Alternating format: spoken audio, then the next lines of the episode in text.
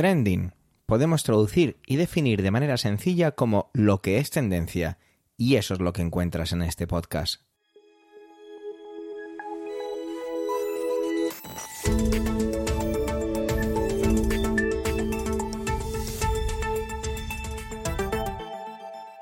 Este es el capítulo 268-268 del 5 del mes de octubre de 2023 y cuenta con las intervenciones de Pedro Sánchez, Manuel Castaño, Antonio Rentero y Eduardo Norman. Un servidor, Javier Soler, solamente hace hoy de presentador.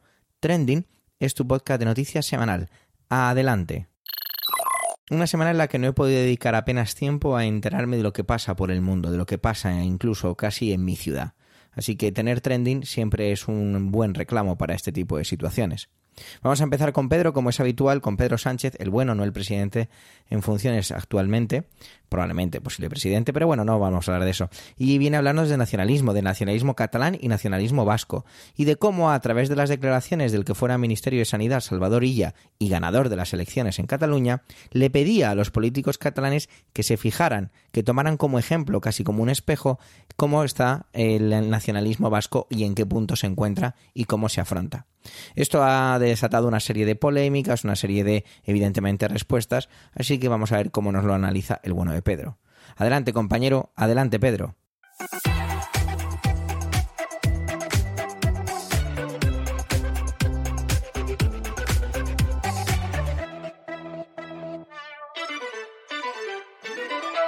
Muchas gracias, Javier. Saludos, equipo Trending. Buenos días, querida audiencia.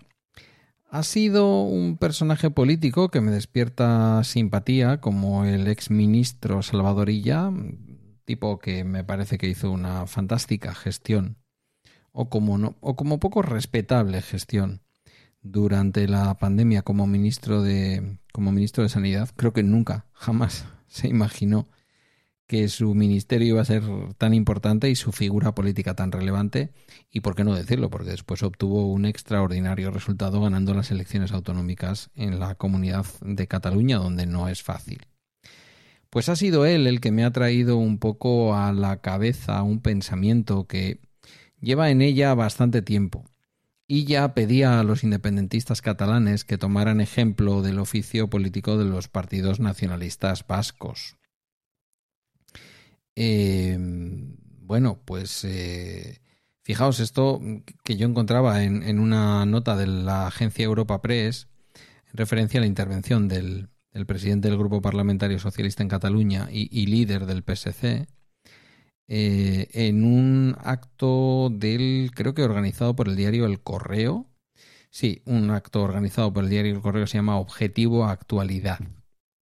El líder socialista comenzaba su intervención y nos hacía ver que, eh, en fin, que en un análisis de la actual coyuntura aseguraba que eh, la cultura política del País Vasco es hoy un ejemplo muy pertinente. Mm, bueno, no voy a seguir eh, mencionando lo que él comentaba, aunque habla de cosas bastante interesantes. Habla, por otra parte, de las cosas que habitualmente ha hablado el bipartidismo, como no, ¿no? la estabilidad de España, la gobernabilidad, eh, en fin, este tipo de cosas. Pero me, me encendía como si dijéramos la mecha para poder hacer este comentario. Un comentario que os hago aquí desde Euskadi, un lugar en donde hemos vivido hasta hace prácticamente 12, 13 años eh, la más eh, cruda violencia terrorista y alguna otra violencia más, pero fundamentalmente la violencia terrorista. Eh, y cómo en este tiempo los partidos políticos, desde luego el Partido Nacionalista Vasco, que siempre estuvo del lado correcto de la ética, aunque a veces con un poquito de remilgo a la hora de implicarse en las cosas, pero solo a veces, quiero decir que ahí están los pactos de Ajurianea, propiciados, muy, muy propiciados y, impulsados por Euskadi Esquerra, por qué no decirlo, pero protagonizados por Lendakari Erdanza, a quien vi recientemente en la tele y me pareció que estaba muy viejito, no le conocía casi. Es como si se hubiera producido un envejecimiento que además le ha cambiado, ¿no? Em, esto pasa a veces cuando la gente se opera, pero yo creo que el Lendakari Ardanza, que tiene la plaza más verde y más bonita de este pueblo en el que habito, a su nombre, eh, bueno, bien, merece ser recordado por aquellos pactos de Ajurianea, que fue la primera vez en que la democracia, los partidos democráticos pusieron pie en pared para decir esto no puede seguir, esto no puede seguir, ¿no? Em, pero después vinieron otros momentos, momentos en los que el nacionalismo pensó que podía tomar atajos para finalizar con la mejor intención posiblemente, para finalizar la violencia de ETA, y no salieron bien. Malo sería acusarles solamente a ellos. Quiero decir que, bueno, pues eh, vivimos tiempos muy difíciles. En aquella época se equivocaron gobiernos del Partido Popular que intentaron negociar, gobiernos del Partido Socialista que intentaron negociar las negociaciones de Argel, de las que no os acordáis los más jóvenes que me estáis escuchando, sin duda alguna. Em, las negociaciones después, ya un poco más eh, cercanas, que terminaron finalmente por eh, darle una salida a una ETA que estaba completamente vencida desde el punto de vista militar, desde el punto de vista policial. Y después de aquello, Mm, todo explota en Cataluña. Permitidme que utilice esta expresión, no me refiero a una violencia, aunque bueno, violencia hubo también, pero no me refiero a una violencia tan terrible como la que vivíamos aquí, no me refiero a ese tipo de explosión, pero es como si de pronto, igual que el terrorismo yihadista y los atentados de marzo de, de 2004, eh, prácticamente barrieron del, escenario, barrieron del tablero de ajedrez del terrorismo al terrorismo de ETA, porque primero estaban vencidos policialmente y en segundo lugar, ¿de qué manera condicionas a un país y a una democracia matando a una persona cuando viene alguien y de golpe es capaz de matar a ciento noventa y tantos, ¿no? Esto de lo que tantas veces se ha hablado. Em, pues han venido tiempos en los que en Euskadi hemos vivido con calma hemos vivido un proceso silencioso. Siempre ha habido quien ha querido meter ruido, pero casi nunca ha sido alguien de aquí. Y ahora no estoy haciendo ningún tipo de racismo con los de aquí y los de fuera. Lo que estoy diciendo es que nadie que viviera aquí, independientemente de su origen, salvo algunos pequeños grupos que se quedaron prácticamente reducidos a la nada desde el punto de vista político y desde el punto de vista parlamentario en el Parlamento Vasco, prácticamente nadie eh, hacía ningún ruido para que todo fuera cerrándose. Eh, un cierre que todavía no está, ¿eh? quiero decir, faltan muchos capítulos para este cierre, falta una justicia restaurativa, falta una petición de perdón colectiva, que sí que ha empezado, pero de una manera, bueno, le hemos escuchado a Merche Izpurua en el Parlamento español, eh, han entrado a negociar cosas que implícitamente suponían el acatamiento de la Constitución española, y ahora se habla del el objetivo de la independencia, pero por medios democráticos. En medio de todo eso, es cierto que nos hemos encontrado una Cataluña de la que siempre se hablaba del SENI, de ese sentido de la responsabilidad catalana y tal y cual, en la cual había una escarra republicana netamente independentista, ideológicamente, básicamente, radicalmente independentista desde su raíz, y un PDCAT heredero de una convergencia y unión podrida por completo por la corrupción, a la que la huida de esa corrupción de alguna manera entrega a una nueva eh, a un nuevo sistema jurídico, ¿no? Queríamos un sistema jurídico distinto, no depender de esos juzgados españoles o controlados por políticos españoles. Ya me vais a perdonar que hable así porque cada vez creo menos en lo de la separación de poderes, no digo que crea menos como defensor, digo que creo menos como en su existencia.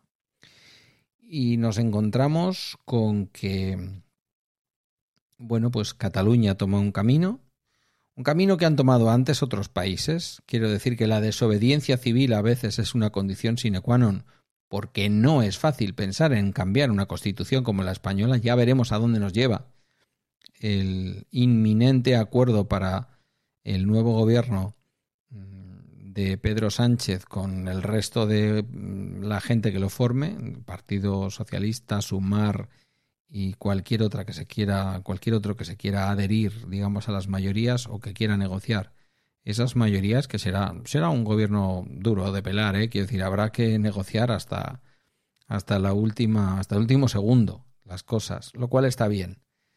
Los políticos se van a ganar su salario. Pero em, una Cataluña que vivió unos momentos que pusieron a Cataluña al borde de al borde de la quiebra social y política.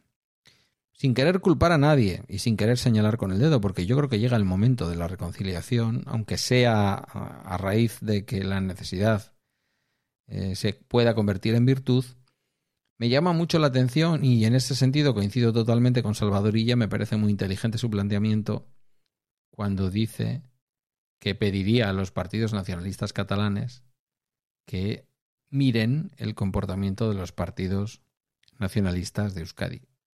Cierto es que también está hablando más de una forma cortoplacista en la manera en que los partidos nacionalistas e independentistas, porque no es, no es exactamente EH Bildu un partido nacionalista, es un partido independentista. El PNV sí, el PNV es claramente un partido nacionalista. Em, podría pasar lo mismo si habláramos de Junts y habláramos de Esquerra Republicana.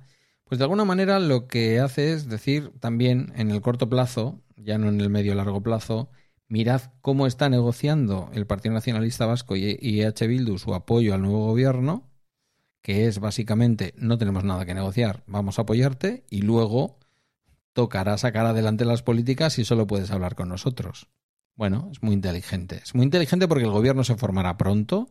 Si fuera por esa parte, el gobierno se formaría pronto y después el día a día sería lo que resultaría más rocoso y más difícil para el gobierno. Detecto en los partidos catalanes, eh, y creo que en eso coincido con ella, una cierta necesidad de sacar pecho de a ver quién es más. Y curiosamente esto, a, a, las puertas de unas elecciones autonómicas aquí en Euskadi, no ha ocurrido entre Bildu y el Partido Nacionalista Vasco hay una pelea soterrada, ¿eh? quiero decir, se está peleando por debajo mucho. Euskadi está en juego para las próximas elecciones autonómicas, no lo tengáis ninguna duda. Lo que pasa es que, bueno, ese juego va a caer posiblemente del lado de una victoria de H. Bildu que será compensada por el apoyo del Partido Socialista al Partido Nacionalista Vasco para que en ese sentido nada cambie, ¿no? Demasiado temprano quizás para que en ese sentido las cosas cambien. Ya veremos, ¿eh? Ya veremos. Pero muchos pasos quedan todavía en el camino de la paz para que eso pueda cambiar. En fin, lo dicho, que me parece muy interesante esta reflexión en la cual el país que estaba como más resuelto desde el punto de vista de sus ideas eh, de independencia, mm, pues eh, dejó de estar tranquilo, Cataluña, y el país en donde incluso mm, había violencia con resultado de muerte, eh, vulneración de derechos con resultado de muerte, que dice el gobierno vasco, para hablar de este tipo de cosas, eh, pues está más tranquilo. Y los partidos no se ponen maximalistas pidiendo un referéndum para pasado mañana. Lo que dicen es, vamos a construir esto despacio porque esto es una carrera de fondo. Como yo siempre digo cuando hablo de estos temas, la misma carrera de fondo que nos toca a los republicanos, pensar que alguna vez, yo ya no estaré aquí, pero alguna vez este país nuevamente será gobernado por una república, Esperemos que sea definitivamente una república en donde todas las ideologías quepan, en donde todo el mundo esté a gusto simplemente votemos a una presidenta de la república.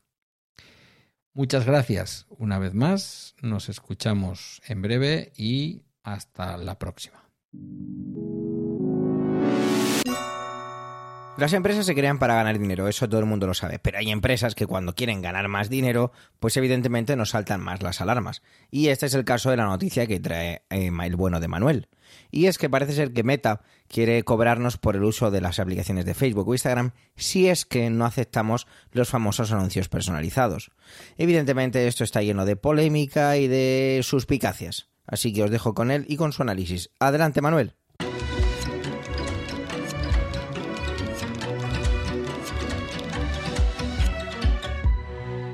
Hola oyentes, hola equipo trending. Esta semana el Wall Street Journal recogía eh, el globo sonda, el órdago, no sé cómo llamarlo, que Meta ha echado a la Unión Europea en relación a cobrar por eh, Instagram y Facebook. La Unión Europea prohibió a Meta el envío de publicidad personalizada, es decir, aquella publicidad que se ha configurado a base de pues de estudiar nuestros comportamientos en estas redes y de vender esos datos a terceros, ¿no? Bueno, pues para hay una prohibición y para zafarse de esa prohibición, Meta podría empezar a cobrar a aquellos usuarios que no quieran recibir estos anuncios personalizados. Mientras que para el resto, pues lógicamente, aquellos que acepten la personalización, pues estas aplicaciones, estas redes serían gratuitas. De esta manera, eh, bueno, pues, pues eh, eh, seguirían ampliando sus ingresos, porque Meta estima que en lo que va de 2023, cada usuario de todas sus redes le ha generado una media de casi 6 euros al mes. De manera que, bueno, pues han, echado, han hecho sus, sus cuentas, sus cálculos y han debido de ver cuántos serían los usuarios o pensar, hacer un pronóstico de usuarios que perderían eh, y usuarios que pagarían y entonces bueno pues tienen una propuesta y la propuesta que tienen es que mm, cobrarían entre unos 10 y 13 euros al mes por no recibir publi personalizada.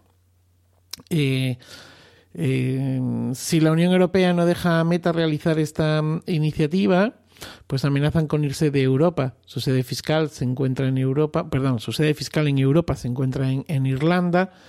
Y bueno, a ver, no es la primera vez que hacen esto, porque ya en, mayo de este año, eh, precisamente eh, el, Consejo Regulador Digital mm, irlandés, pues impuso una multa de 1.200 millones a Meta, al señor Zuckerberg, por infringir la normativa de privacidad de este país y de la Unión Europea.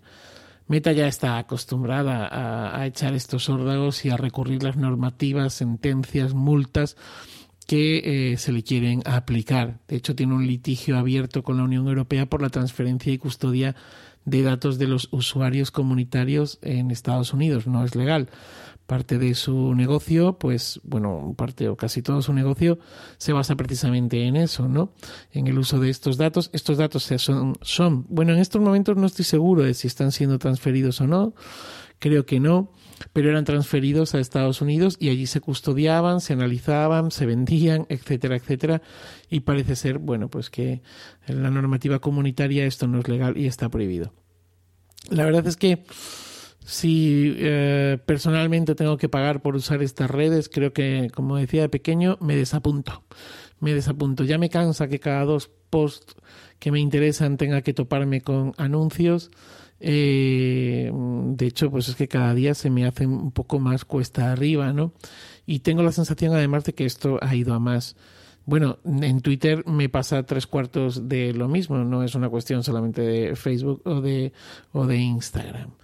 A ver, yo sé que al entrar en estas redes vendí mi alma al diablo, pues estudiarían mi comportamiento, venderían esos datos. Eh, la verdad es que mm, no sé si en mi caso les soy rentable. Mi perfil en redes es bastante bajo, la verdad.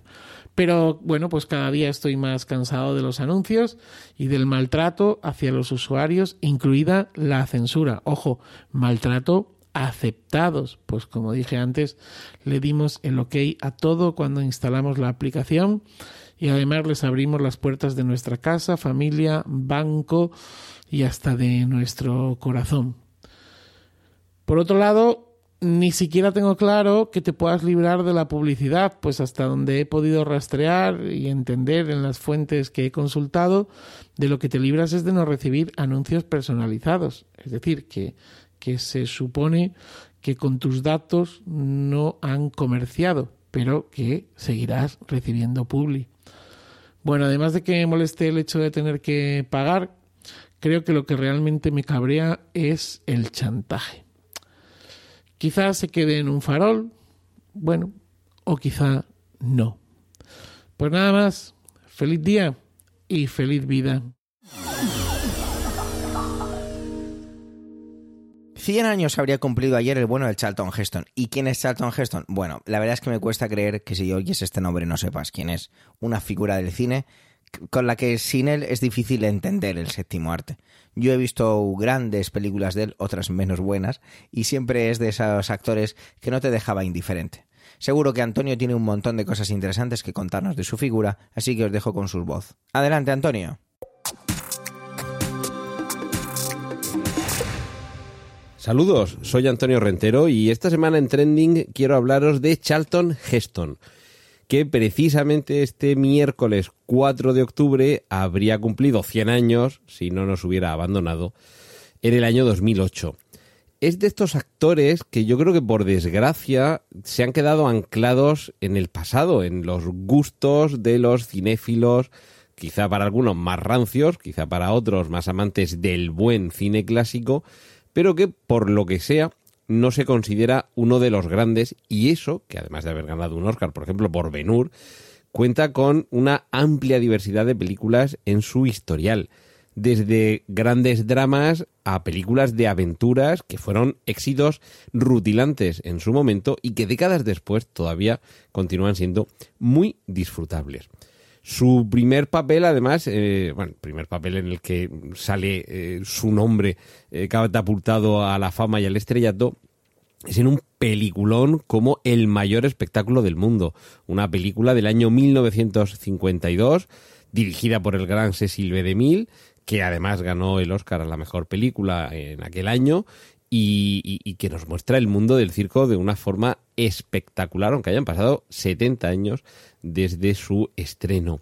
Después de esa película vendrían otras que yo creo que están consideradas como grandes clásicos, como Cuando ruge la marabunta o por supuesto Los Diez Mandamientos, de nuevo a las órdenes de Cecil B. DeMille, seguramente y junto con Benur, la película más taquillera, más conocida y más popular de todas en las que ha intervenido durante décadas.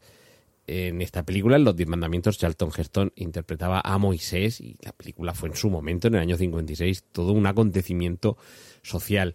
Desde luego que decir de Benur, que sería una película que se estrenaría en el año 1959 eh, dirigida por William Wyler, un gran drama ambientado en, eh, en el siglo I de nuestra era y con esa memorable carrera de cuadrigas que desde entonces y ha tenido que pasar décadas y décadas y décadas, ha sido una de las cumbres de la acción en el cine. A partir de ahí también podíamos abrir un segmento mm, de ciencia ficción en el que Charlton Heston ha encarnado a personajes memorables de grandes clásicos, desde El último hombre vivo, una de las más populares versiones de las que yo recuerde tres, si no me fallan las cuentas, de las tres versiones que existen en cine de la novela Soy leyenda de Richard Matheson, por supuesto El planeta de los simios, con el que para muchos es el final más impactante de toda la historia del cine, y, qué decir de cuando el destino nos alcance, una película futurista, título original Soylent Green, que es el nombre de un producto que se come en el futuro, según la, la ficción de esta película, eh, un, futuro eh, horroroso, eh, postapocalíptico casi, con una sociedad en la que las revueltas de la población se, se liquidan a, golpe de pala excavadora que carga como si fueran material a los manifestantes y se los, y se los lleva. Y, que yo creo que nos lanza una mirada muy preocupante sobre qué es lo que sucedería, como dice el título español, cuando el destino nos alcance, en ese momento en el que la superpoblación de la Tierra haga invivible el planeta y además con esa mirada eh, tierna por un lado, espeluznante por otra, eh, a cuenta del momento en el que uno decide terminar su vida, con el personaje de Edward. Robinson acudiendo al instituto gubernamental que te practica ese final de tu vida. Ha aparecido en, en míticas series de los años 80 como Los Colby y Dinastía, y además eh, participó en la memorable marcha de los derechos civiles en, Washington junto a Martin Luther King, ya sabéis, la del famoso discurso de he tenido un sueño. Y en los últimos años también ha sido controvertida su postura como presidente de la Asociación Nacional del Rifle, sobre todo en aquellos momentos eh, posteriores eh, a la masacre del Instituto Columbine y toda la controversia generada en Estados Unidos sobre la posesión de armas. Es también muy recordada su cita como presidente de esta institución con un rifle en alto y diciendo me lo arrebataréis de mis manos frías y muertas. Charlton Heston, eh, yo fíjate, de, de, todos los papeles, casi os diría que me quedo con su interpretación como Miguel Ángel, Miguel Ángel Bonarroti, en la película El tormento y el éxtasis, en la que nos cuenta, entre otras cosas, la relación con la iglesia de este artista y el, sacrificio que supuso sus trabajos en la capilla Sixtina. Pero creo que es un, actor con una carrera tan dilatada como mm, recomendable en prácticamente todas sus películas. Eh, actor de gran éxito, ya digo, con, eh, con el Oscar por su interpretación en, en Ben-Hur, y de los que supo tener una, una perspicacia especial para seleccionar papeles. También es verdad que llegó en un momento perfecto a mediados de los años 50 con el sistema de estudios, las grandes superproducciones y se mantuvo en papeles de estrellato durante más de dos décadas, porque estas películas que os he comentado de su sección ciencia ficción pertenecen a los años 68 a 70 y algo. Eh, en el 71 me parece que es eh, cuando el destino nos, nos alcanza, en el 73, y y justo en ese momento en el que estaba ya cambiando el, el, cine. Todo cambia a partir de 2001, El Padrino y la Guerra de las Galaxias, y es ahí justo cuando culminan esas, esas dos décadas. A pesar de todo, y, y más recientemente, le hemos visto eh, en los años 90, por ejemplo, era el jefe del personaje al que interpretaba Arnold Schwarzenegger en Mentiras Arriesgadas, que casi parecía un trasunto del coronel Furia de los cómics. Y, y, yo creo que ha sido un actor muy, muy aprovechado durante toda su carrera y junto a esa intervención en El Tormento y el Éxtasis, yo creo que es también el momento de recuperar su, su papel, su interpretación en una película que es también conocida por su impresionante plano secuencia inicial, Sed de Mal, la película de Orson Welles del año 1958, en la que hace un papel quizá al que no estábamos acostumbrados, un papel lleno de matices, lleno de grises, y que demostró, junto a otros muchos trabajos, que Charlton Heston era, es y va a seguir siendo por siempre, eh, no solamente hoy que cumple 100 años, eh, uno de los más grandes actores y desde luego de los que cuenta en su haber con una filmografía más disfrutable. Pues esto es lo que quería compartir esta semana con vosotros aquí en Trending. Ahora os dejo con los contenidos del resto de mis compañeros. Un saludo de Antonio Rentero.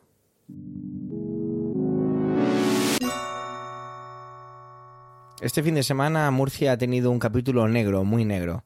Hubo un incendio en una discoteca que afectó también una sala de fiestas de al lado y bueno, pues murieron bastantes jóvenes. A eso se le van uniendo que se iban, iban apareciendo como datos, que si licencias, que si... bueno, cosas que encima hacen que todo esto sea aún peor. Nada puede compararse con la pérdida de tus seres queridos, pero esto hace que sea más doloroso o que sea una punzada más. De ello nos viene a hablar el bueno de Eduardo, y seguro que trae un montón de datos y de forma de verlo muy interesante. Adelante, Eduardo.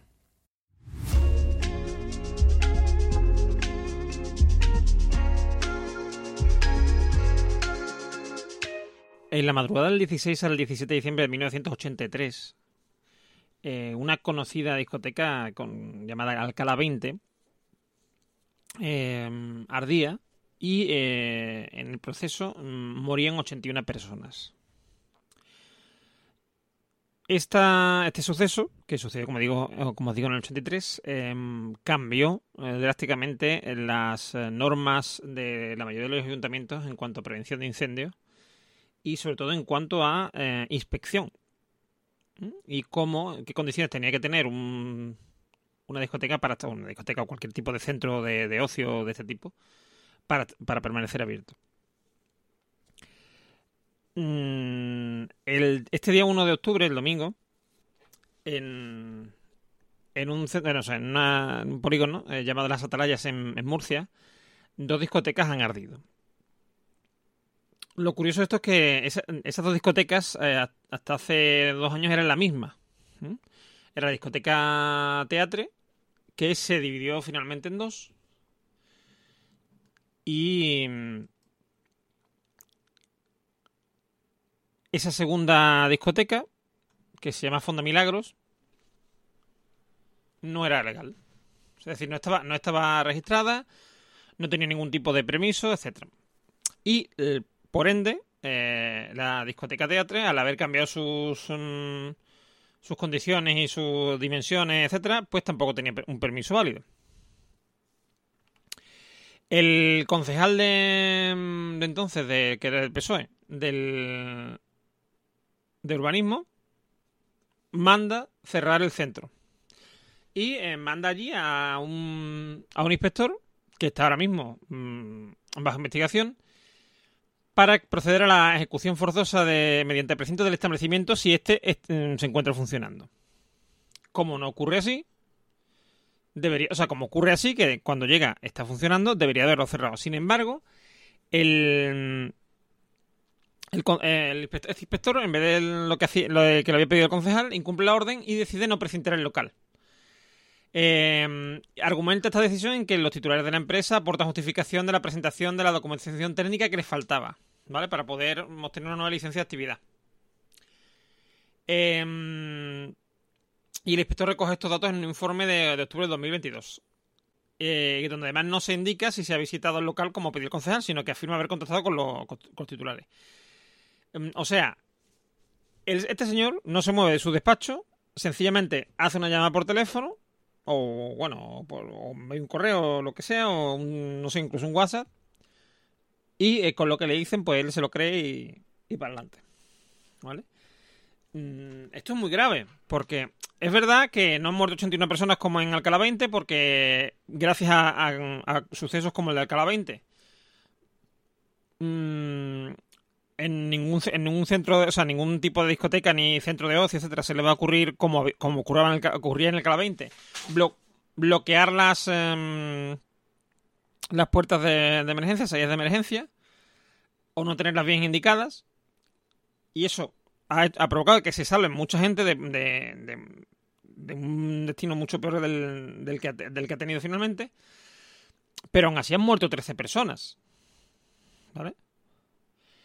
Mm, hombre, yo creo creo que mm, cosas como lo, de, lo que ocurrió en el Cala 20 eh, no se nos deberían olvidar y que esas mm, 89 muertes sirviesen para algo, ¿no? Porque parece ser que mm, dentro de la, del- de la administración, concretamente dentro del funcionario, etcétera, hay gente que eso se lo olvida, ¿no?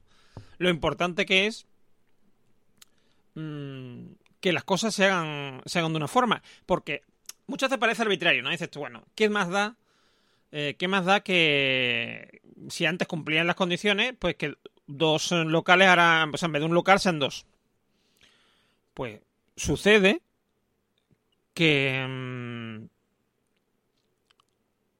cuando uno tiene un local como, como, est- como este, ¿no? Como el teatro, y lo, y lo, lo divide, está metiendo una pared más, por ejemplo, ¿vale? Esa pared puede que esté mm, interfiriendo en los eh, métodos de antiincendio. Puede que a lo mejor, mm, como ha ocurrido, porque el- la sala teatro se ve afectada, porque a través de lo que es la cubierta del techo, se, las llamas se saltan al, al, otro al otro, al, al otro local. Con lo cual es probable, muy probable, que esas personas que han, que han montado aquello no la, no la aislasen suficientemente bien en, cuan- cuan- en cuanto a contraincendio, etcétera. Es decir, por la modificación que se ha hecho, se ha puesto en riesgo no solo a los clientes de- del local este de la fonda tal, sino también a los del teatro. Y parece que nos quedamos tan tranquilos, ¿vale? De hecho, de hecho, eh, según el, actual teniente de alcalde y concejal de urbanismo, Antonio Navarro, que es del PP, eh, y también creo que por el antiguo... Un momento que lo compruebo. Para no hablar de más. eh, sí, también por, por parte de Guerrero, que era el antiguo concejal de urbanismo, eh, se indica que, que es que es imposible saber mm, tener constancia de si un local está abierto o no. ¿Vale? Sin embargo, yo creo que no cuesta tanto. Quiero decir que, que estamos hablando de dos discotecas que, no estaban que no estaban ocultas ahí de- detrás de una especie de mm, de, tu- de esto de invisibilidad. De hecho, por lo que se ve, la policía había ido, la policía local había ido en varias ocasiones, ¿vale? Mm, yo creo, creo que mm, debería de haber algún tipo de registro en el que un... Bueno, claro, si aquí el inspector ha dicho que está todo correcto, etcétera, etcétera, pues claro, es normal que la policía local no tenga constancia de que esos centros tengan que estar cerrados. Hasta ahí lo podemos entender. Eh, pero mm, habría, habría que haber algún método, ¿no? Para que eso se, se pueda saber. De forma automática, de forma, o sea, no sé, mm, que salga una alerta. Que vivimos en el siglo XXI, señores. ¿Vale? Que hay forma de imponer métodos para que si mm, un centro está abierto se sepa. Que hay IAS, hay cámaras de seguridad, hay, no sé, es tan sencillo como, por, por poner un ejemplo, o sea, una cosa que se me ocurre de repente, ¿no? Si hay una, mm, si hay un caso como el de estos eh, centros, que se ponga una cámara ah, que automáticamente determine si está abierto o no, que hoy, hoy se puede. Eso hoy no es tan difícil. En el 81 cuando ocurrió, o sea, perdón, en el 83 cuando ocurrió lo de lo que os he dicho el Cala 20, esa- esos métodos no existían, pero hoy día sí. Si tan difícil es saber tener constancia de que un sitio está cerrado o no, y está funcionando o no está funcionando, ¿Mm? si es tan difícil, vamos a poner medios, técnicos, porque después ocurren estas cosas. Y como digo, gracias a las 81 muertes del Cala 20, la cosa no ha ido más, porque mm, han funcionado las medidas de seguridad, han funcionado las medidas contra incendios, la gente ha sabido lo que tenía que hacer, porque en, en el Cala 20, que no lo he dicho, mm, la mayoría de la gente murió aplastada, o murió mm, atrapada en, el- en la propia en la propia discoteca por no poder salir. ¿Mm? Es decir, si hubiesen podido salir con- correctamente, el, aquello hubiese sido mucho, mucho menos. O sea, hubiese quedado a lo mejor en dos o tres personas, o a lo mejor en 13, como en este caso, ¿no? Y no en 81. Eso podemos agradecerlo, ¿no? Pero a ver si por lo menos esta circunstancia que se ha dado aquí en, en Murcia, en estas dos salas, sirve para que mm, la próxima vez que haya un incendio no mueran ni siquiera 13 personas, porque ese incendio no se dé, porque esos esos, esos locales que tendrían que estar cerrados, están cerrados y no están abiertos. Y que si se produce un incendio fortuito de no sé qué, como está cerrado, no afecta a nadie. Eso es lo que tiene que ser. Y es lo que, lo que, mm, lo que en un país eh, desarrollado mm, europeo del siglo XXI, como se supone que es España, tiene que ocurrir. Y si no ocurre eso, hay que hacérselo mirar. O sea que espero, espero, y aquí termino, mm, que el Ayuntamiento de Murcia investigue exhaustivamente qué es lo que ha ocurrido. Porque esto, ya os digo, es muy, muy grave. Esta vez han sido 13, pero podían haber sido 20 o podían haber sido mm, 81 como, como ocurrió en Madrid en Alcalá 20. Así que mm, no nos olvidemos de esta noticia y tengamos cuidado. Hagamos cada uno nuestro trabajo correctamente para que este tipo de tragedias no sucedan. Gracias por llegar hasta aquí y por supuesto por el tiempo empleado en escucharnos en este capítulo docentésimo sexagésimo octavo. Tenéis nuestra cuenta de Twitter arroba trending, de las voces de hoy en emilcar.f barra trending a vuestra entera disposición como es habitual. Un saludo y hasta la semana que viene.